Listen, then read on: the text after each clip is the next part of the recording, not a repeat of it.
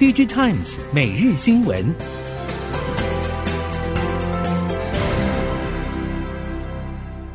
听众朋友们好，欢迎收听 DigiTimes 每日新闻，我是翁方月，现在为您提供今天的科技产业新闻重点。首先带您关心。华为近期在毫无公开活动的情况之下，直接在官方网站公布最新的旗舰手机 Meta 60 Pro，瞬间引起市场的高度讨论。市场上不少人宣称，这证明了华为已经成功绕过了美国制裁，达成 5G 手机 SoC 的自主化。事实上，市场也早就已经持续传出，华为透过自建的晶片供应链，并和中芯国际合作，打造出纯国产的五 G 手机 SoC。但半导体业界相关人士观察，华为对于自制手机 SoC 保密到家，实际上的情况恐怕还需要多观察一段时间。众所瞩目的苹果秋季发表会已经确定将在美国时间九月十二号上午十点举行。除了已经备受讨论的 iPhone 十五系列产品之外，应该还有新款的穿戴式产品登场。虽然外界传出这次 iPhone 十五系列的总出货数量有所下修，但市场预估初期应该可望维持在八千万只左右的规模。最终是否会再做动态调整，也要等到开放预定与正式销售之后，看市场的实际反应而定。同时，为了应应九月下旬全球开卖的需求，根据了解，相关组装业者近日也都将陆续开始出货。NVIDIA 最新财报缴出超标破表的成绩，以及单季营收财测创新高。执行长黄仁勋表示，新的运算时代已经开始，NVIDIA 正在全面扩大生产能力，今年底前和明年供应量将大增。根据伺服器供应链透露，因应中国禁令与多方客户需求，NVIDIA 也调整供货策略，以稳定获取最大获利。目前已针对中国市场的 A 八百适用于生成式 AI 的通用 GPU L 四零 S 以及高价 H 一百 GPU 为主。估计随着产能逐步缓解，放量供货之下，正常九月起营收将明显喷发。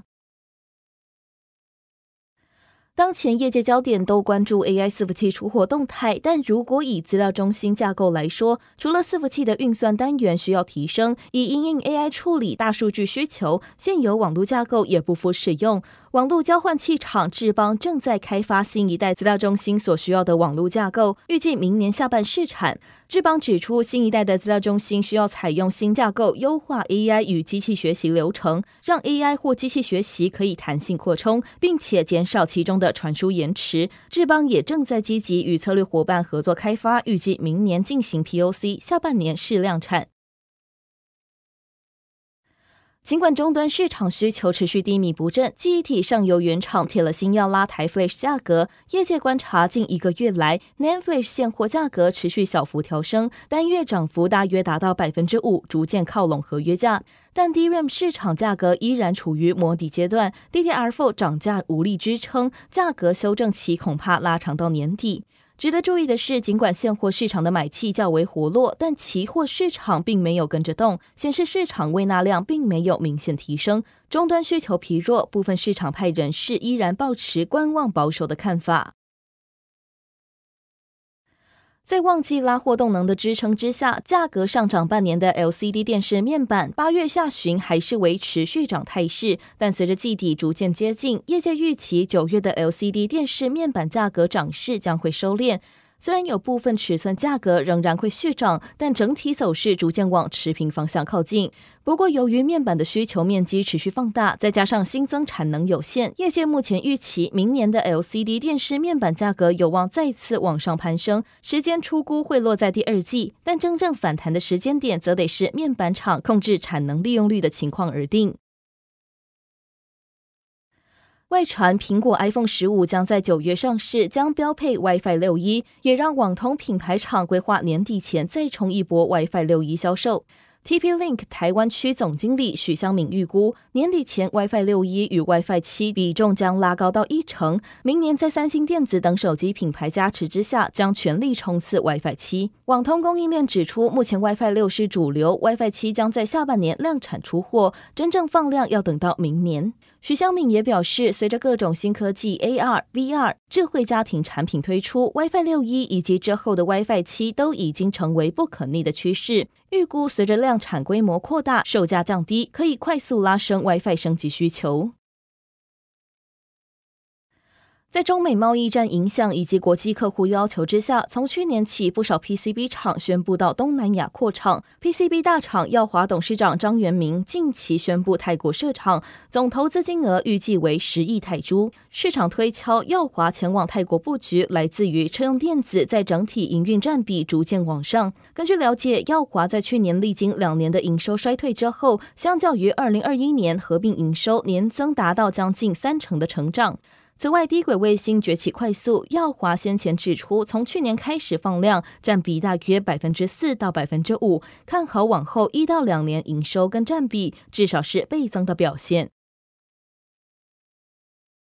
因应台湾电动车数量持续成长，行政院核定交通部提报公共充电桩设置计划，将耗资新台币九点八亿元，补助各县市加速达成运具电动化以及无碳化的目标。受惠政策补助，台厂充电相关供应链渴望在这波补助之下，提升今年下半的营运表现。台湾充电桩营运业者像是华城动能、中兴电工、宏德能源、市电、裕电、拓联、台泥等业者，已经相继朝全台充电网络的目标迈进，在各大百货公司、会展中心、水利设施景点、工业区以及科技产业园区等地布建充电站点。绿色议题持续发烧，全球制造业在制程中不产生污染、具备节能减碳或使用再生能源，形塑绿色制造流程，正刮起生产技术改革旋风。自动化业者则表示，高生产率以及低成本在未来已经不是唯一的准则，反而是强调绿色产品、绿色制程会是企业新的竞争优势。业者进一步解释，有别于现行制造，绿色制造主要是强调在保证产品功能、品质与成本的前提之下，纳入对环境影响和资源效率的考量，这会成为现代新的制造模式，不只是国际趋势，也将会是企业的竞争优势。随着数位平台应用增加，身份存取的风险也持续扩大。资安商 CyberArk 报告指出，百分之八十四的企业组织一年内经历过与身份相关的资料外泄事件。而人工智慧技术可以让威胁侦测自动化，但也可能助长声音、影像变造或恶意软体生成。CyberArk 北亚区总监谢文俊表示，身份安全控管是 CyberArk 的技术核心，生物安全应用则是资安产业的未来。CyberArk 在台湾业务已经从金融业扩及各行各业，也感受到 IT 供应链对资安的需求显著成长，例如零信任架构下的身份鉴别和多因子认证机制等。中国现阶段碳化系功率半导体元件的核心技术和产业几乎被欧美和日本业者寡占，车用功率元件的进口替代空间大，加上电动车需求持续增加，碳化系功率元件产品的本土替代已经成为业界共识。中国本土整合元件大厂世兰维全力冲刺汽车功率半导体元件与模组量产，近日再获得中国大基金二期增资，这也是大基金二期三度出手挹注世兰维，将冲刺碳化系功率元件产能，并加速其厦门产能建制。此外，在厦门基地外，世兰维成都基地也获得大基金二期的增资。成都世兰以汽车晶片封装为主，补足世兰维在汽车级功率模组的产业化。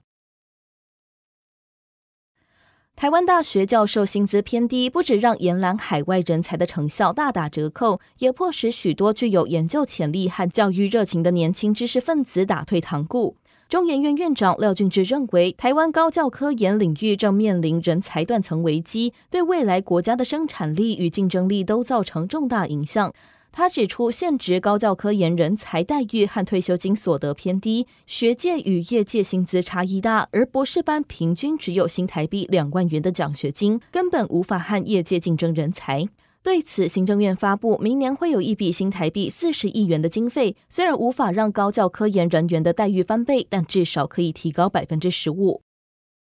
以上新闻由《Digital Times 电子时报》提供，翁方月编辑播报，谢谢您的收听。